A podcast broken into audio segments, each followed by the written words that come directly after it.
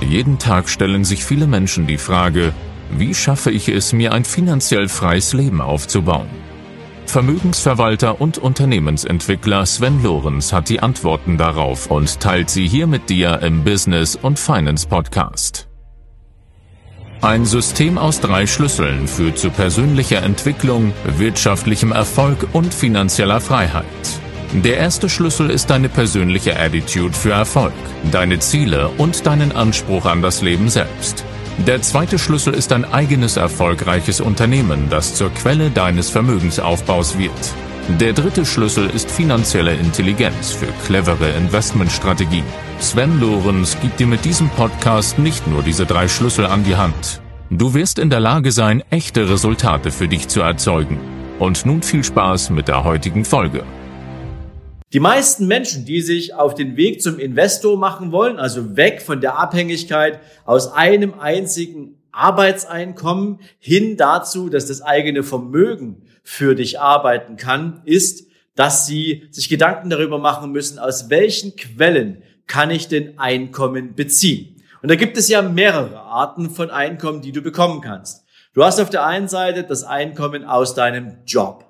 Das ist in der Regel, wenn du angestellt bist, ein monatlich fixer Betrag und diesen fixen Betrag hast du, um deinen Lebensunterhalt zu finanzieren und natürlich im besten Fall einen Überschuss zu erwirtschaften. Mit diesem Überschuss kannst du dann verschiedene Dinge tun, da sprechen wir später darüber. Dann hast du natürlich Einkommen aus selbstständiger Arbeit. Wenn du also ein eigenes Business hast und dieses eigene Business praktisch bereits nebenberuflich angefangen hast, kannst du dir zu deinem Einkommen aus deinem Job zusätzliches Einkommen aus deinem eigenen unternehmerischen Wirken erzielen. Das kannst du dann natürlich auch nach deinen Möglichkeiten verwenden. Entweder du investierst es zurück ins eigene Unternehmen oder du nimmst einen Teil des Nettoüberschusses, also abzüglich Steuern, und nutzt das Kapital zum Aufbau von Vermögenswerten. Ein, ein zweiter Teil.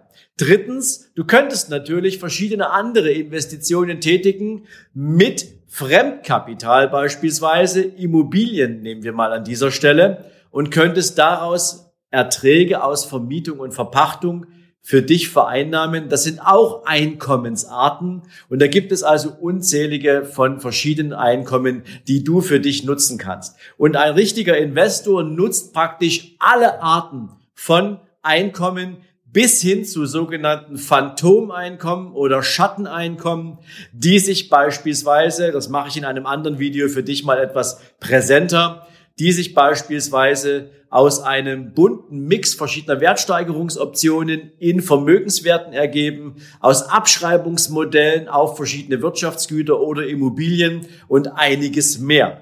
Denn auch das ist Einkommen, was praktisch noch nicht mal zu versteuern ist. Und in diesem Sinne haben es Menschen und Investoren sehr wohl verstanden, die sich ganz bewusst für das Thema Investieren entscheiden und damit natürlich Vermögenswerte aufbauen, die von Dauer sind, von einer Langfristigkeit geprägt sind, dass die aus ganz, ganz vielen verschiedenen Quellen Einkommen produzieren.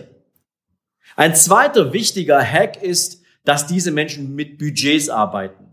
Und Budgets, Budgets haben die für alle möglichen Lebensbereiche.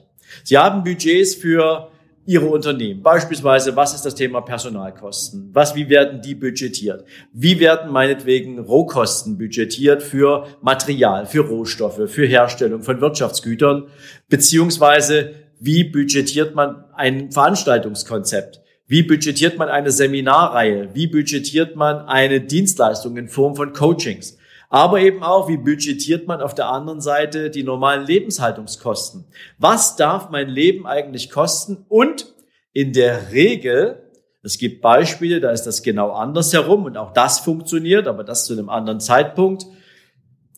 Sinnvollerweise lebst du nicht über deine Verhältnisse. Das heißt, du hast immer einen Überschuss am Ende eines Abrechnungszeitraums, in diesem Beispiel einen Monat, für dich erwirtschaftet.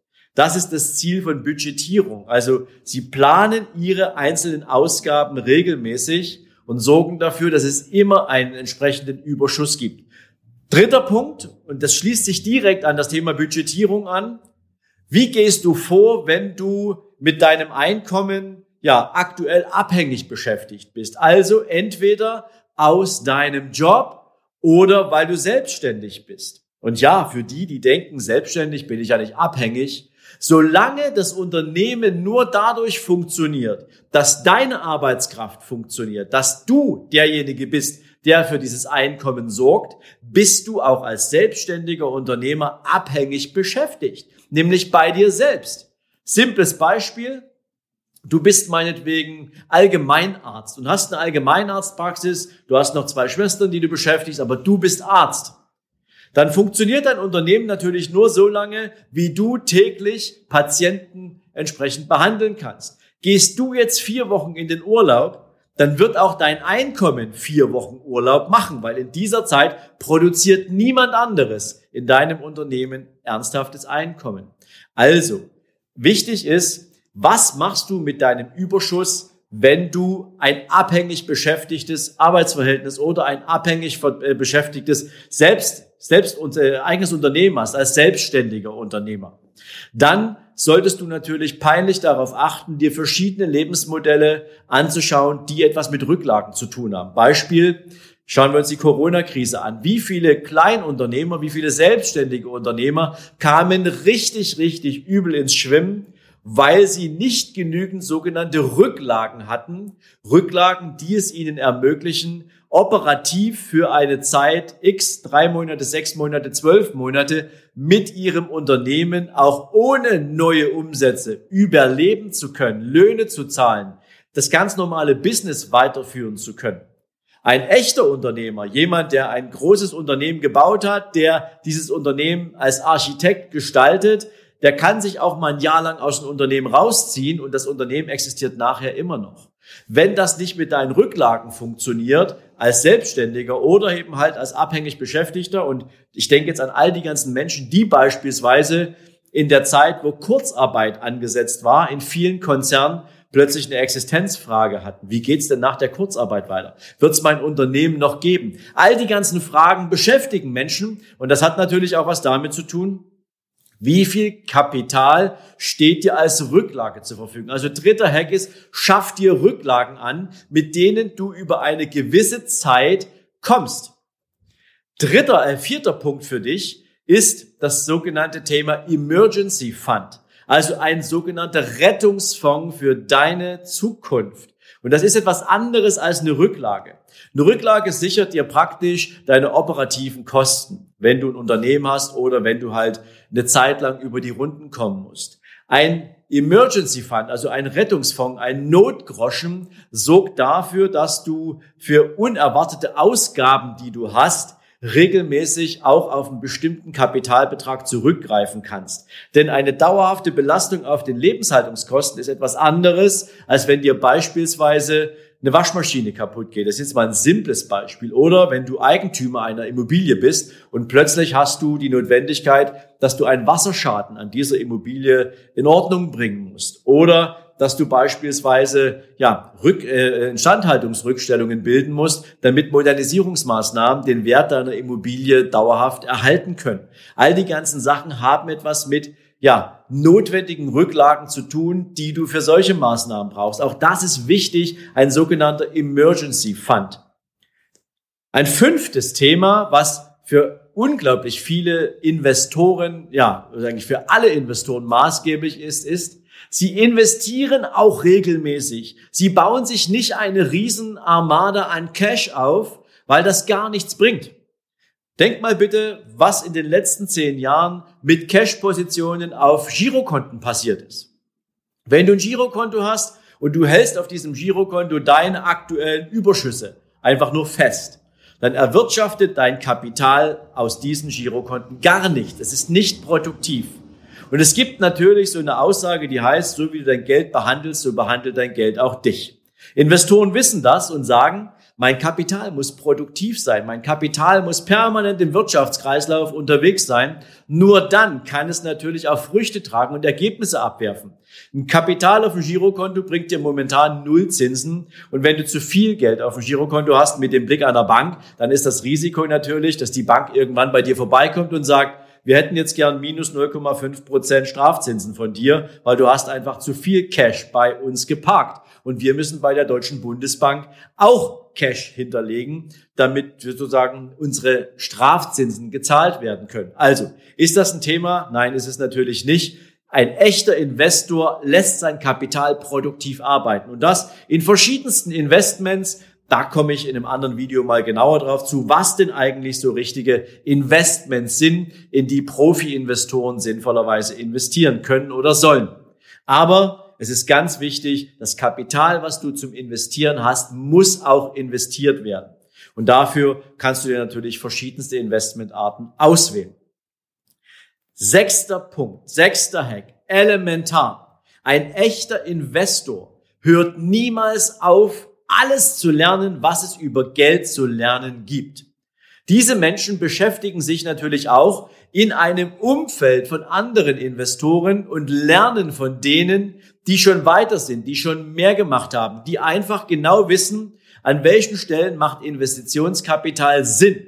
Und ich mache mal exemplarisch das Thema auf wenn du heute Kapital hast und du willst es investieren und hast ein Aktienportfolio bereits und du hast ein Immobilienportfolio, dann könnte es durchaus spannend sein, wenn das Thema Nahrungsmittelindustrie für dich interessant ist, nicht nur an den Unternehmen zu partizipieren, die beispielsweise Nahrungsmittel verarbeiten, sondern du könntest auch an die ganz ganz vorn dran an die Wertschöpfung gehen und könntest zum Beispiel in Argentinien in eine Rinderzuchtanlage investieren. Das sind jetzt mal nur so ein, das ist mal ein bisschen, ja, spezielles Beispiel. Du könntest natürlich auch, wenn dich Kunst interessiert, in das Thema Kunst investieren oder verschiedene andere Investitionsarten, aber investieren. Und wenn du nicht weißt, wie es geht, dann solltest du es lernen. Und richtige Investoren, die absoluten Top-Cracks, die machen sich das Thema Lernen zum Sport. Jeder von denen lernt jeden Tag und zwar über alles, was mit Geld zu tun hat. Warren Buffett beispielsweise liest jeden Tag circa fünf Stunden. Dieser Mann ist über 80 und trotzdem liest er jeden Tag, weil es das Erfolgsrezept seines gesamten unternehmerischen Wachstums gewesen ist. Denn aus all dem, was er gelernt hat, hat er wiederum ja Handlungsempfehlungen abgeleitet und hat dann ist dann ins Tun gekommen und hat umgesetzt. Siebter Punkt: Schulden. Es gibt zwei Arten von Schulden. Es gibt die guten und die schlechten Schulden. Die meisten Menschen, also ungefähr 98 Prozent der Menschen haben sogenannte schlechte Schulden. Sie haben Konsumschulden. Sie haben irgendwann mal im Vergleich mit anderen Menschen oder weil sie dachten, sie sind mal wieder dran, irgendwelche Kredite aufgenommen und haben sich damit irgendwelchen Unsinn gekauft, den man den Konsumgütern zuschreibt. Also ein überteuertes Auto oder irgendwelche Klamotten oder irgendeinen überteuerten Urlaub oder sonst irgendwas. Die Welt der Werbung ist voll von Möglichkeiten, wie du heute Geld ausgeben kannst. Und damit hast du natürlich jeden Tag so ein bisschen die Verführung, dass du Kapital, was du dir bei einer Bank leist, in den Konsum steckst. Und wenn du dafür Dinge konsumierst, die eigentlich keinen Wert haben, dann hast du Verbindlichkeiten, weil der Zwang daraus existiert, dass du jetzt natürlich dafür arbeiten musst, um diesen Konsumkredit abzuzahlen. Das sind schlechte Schulden. Jetzt gibt es allerdings auch gute Schulden. Man mag es kaum glauben. Gute Schulden, das sind die Schulden, die Investoren nutzen. Wie machen die das? Sie nutzen schlechte, äh, gute Schulden beispielsweise, indem sie sagen, oh, da gibt es eine Möglichkeit, mir eine Immobilie zu kaufen. Diese Immobilie habe ich bewertet, sie ist ihr Kapital wert. Ich nehme mir jetzt bei der Bank zu aktuell extrem günstigen Marktkonditionen einen, eine, eine Finanzierung für diese Immobilie auf. Ich vermiete diese Immobilie und bekomme aus dieser Immobilie Mieterträge. Jetzt gibt es noch das Thema, und das ist elementar, aber das passt hier in diese Folge leider nicht rein. Das müssen wir an einem anderen Thema machen oder an einem anderen Termin machen. Fakt ist eins, wenn du jetzt noch weißt, wie das Thema Steuern funktioniert, dann weißt du, dass gute Schulden auch keine Steuern verlangen. Schlechte auch nicht. Aber, dass wenn du beispielsweise eine Immobilie fremdfinanzierst, dass in dieser Konstruktion sozusagen Zins und Tilgung ja praktisch auch noch durch den Mieter abgegolten werden und du dadurch unter bestimmten Umständen und in einer bestimmten, ja, nennen wir es mal Systematik, auch auf die Erträge relativ wenig Steuern anfallen. Wenn du das clever machst, dann nutzt du gute Schulden und minimierst dein Steueraufkommen. So machen es die richtigen Immobiliencracks. So machen es Investoren. Und das ist ganz, ganz wichtig, dass du lernst, welche Schulden sind gut, welche Schulden sind schlecht und von welchen solltest du dich unbedingt trennen und über welches solltest du als Investor unbedingt nachdenken. Ganz, ganz wichtig. Nächster Punkt. Achtens. Eine elementare Grundeinstellung von Investoren ist Langfristigkeit. Und wenn ich von Langfristigkeit rede, dann nicht von was ist in einem Jahr, was ist in zwei Jahren. Langfristig bedeutet hier ungefähr zehn Jahre plus. Warum? Es gab mal ein Gespräch äh, zwischen Jeff Bezos und Warren Buffett. Und Jeff Bezos hat Warren Buffett gefragt, lieber Warren, sag mal, dein Value Investing System ist praktisch super simpel. Man muss zwar einige Hausaufgaben machen, aber wenn man es einmal verstanden hat, dann ist es sehr einfach. Warum machen es denn nicht ganz viele Menschen so wie du? Und Warren Buffett hat nur einen Satz darauf geantwortet. Er sagte, weil niemand auf lange Sicht reich werden möchte. Schluss dieser ganzen Geschichte ist, jeder möchte gern schnell reich werden und lernt natürlich deswegen nichts über Wertwachstum, über Vermögensaufbau, über Investments mit einem langfristigen Horizont und nutzt damit all die ganzen positiven Erfahrungen der großartigsten Investoren unserer Zeit, die in den letzten Jahrzehnten eindrucksvoll bewiesen haben, wie Wertzuwachs, wie Investition, wie Vermögensaufbau und Reichtum funktioniert. Denn das kann jeder erreichen, wenn du bereit bist zu lernen, wenn du clever bist. Das ist die ganze Grundgeschichte. Aber es beginnt natürlich, ich hatte es gerade gesagt, mit dem Lernen über Geld und natürlich damit langfristig für dich zu kalkulieren, langfristig zu planen. Und das wiederum bringt Punkt Nummer neun jetzt hier für dich auf den Plan, nämlich passives Einkommen. Ich höre unglaublich viel und ich glaube, ich habe es in einem anderen Video schon mal angesprochen zum Thema passives Einkommen. Da gibt es ja die unterschiedlichsten Stilblüten, die da getrieben werden. Network Marketing Unternehmen werden als, ja, nennen wir es mal, gratis Produzent für passives Einkommen bezeichnet, ähm, was by the way nicht stimmt. Es gibt nicht viele Arten von passivem Einkommen. Es gibt aus meiner Sicht nur zwei, die ernst zu nehmen sind. Und das ist das Thema passives Einkommen aus Immobilien, wo du dir sozusagen nach Abzug aller Schulden, aller Fremdfinanzierungskosten dann den Überschuss als echtes Einkommen, was der Mieter zahlt, zuschreiben kannst. Und es gibt die Aktie, die Unternehmensbeteiligung, wo du in Form von Dividenden am Gewinn des Unternehmens beteiligt wirst und dann diesen Gewinn auch nach deinen Möglichkeiten und Bedürfnissen frei verwenden kannst. Das ist echtes passives Einkommen. Ein richtiger Investor, der hat natürlich im Kopf, dass das Ziel, dass das langfristige Ziel, und damit kann er heute schon beginnen, ist, passives Einkommen aufzubauen und vorzubereiten. Denn je mehr passives Einkommen erzielt wird, umso größer ist natürlich die Unabhängigkeit von aktivem Einkommen. Die richtig guten Investoren haben eine Einkommensverteilung von circa 30 Prozent aus aktivem Einkommen. Das heißt, aus den Unternehmen, für die sie aktuell noch arbeiten, die ihnen gehören oder aus Coachings oder aus Vorträgen oder ähnlichen Dingen. Und 70 Prozent plus bekommen sie aus passiven Erträgen, also aus Dividenden, aus Mieteinnahmen und vielen, vielen anderen Einkommen. Und das ist eine ganz, ganz wichtige Erkenntnis. Investoren haben den größten Teil ihres Einkommens aus einem aufgebauten Vermögen, was ihnen passives Einkommen beschert. Letzter Punkt, und das ist sozusagen die Klammer um alles, ist das Thema finanzielle Freiheit. Finanzielle Freiheit bedeutet übrigens nicht Geld. Finanzielle Freiheit bedeutet nicht Geld zu haben. Finanzielle Freiheit bedeutet, von deinen Vermögenswerten durch passives Einkommen so viel an Zufluss, an Einkommen zu generieren, dass du dir nie wieder über Kapital, über Einkommen Gedanken machen musst. Denn es gibt, anders als die meisten Menschen glauben, eine andere Währung für Reichtum. Die meisten Menschen denken, Reichtum ist gleich Geld. Reichtum ist gleich Vermögen. Nein. Die einzige Währung, in der Reichtum gemessen wird, die einzige Währung, in der Vermögen gemessen wird, ist die Zeit. Denn du musst dir heute mal die Frage stellen, wenn du heute ein Kapital X hast, nehmen wir mal an 100.000 Euro, dann bist du wahrscheinlich im Vergleich zu dem größten Teil deines Umfeldes reich. Zumindestens mit dem Blick von unten nach oben. Du selbst empfindest das vielleicht als relativ komfortabel.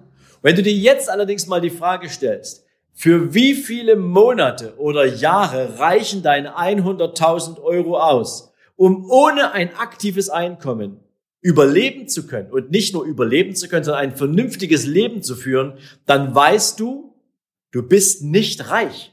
Du bist noch nicht mal ansatzweise vermögend. Du bist vielleicht auf dem Weg, wenn du so weitermachst und die Vermögen aufbaust, aber du bist längst nicht da.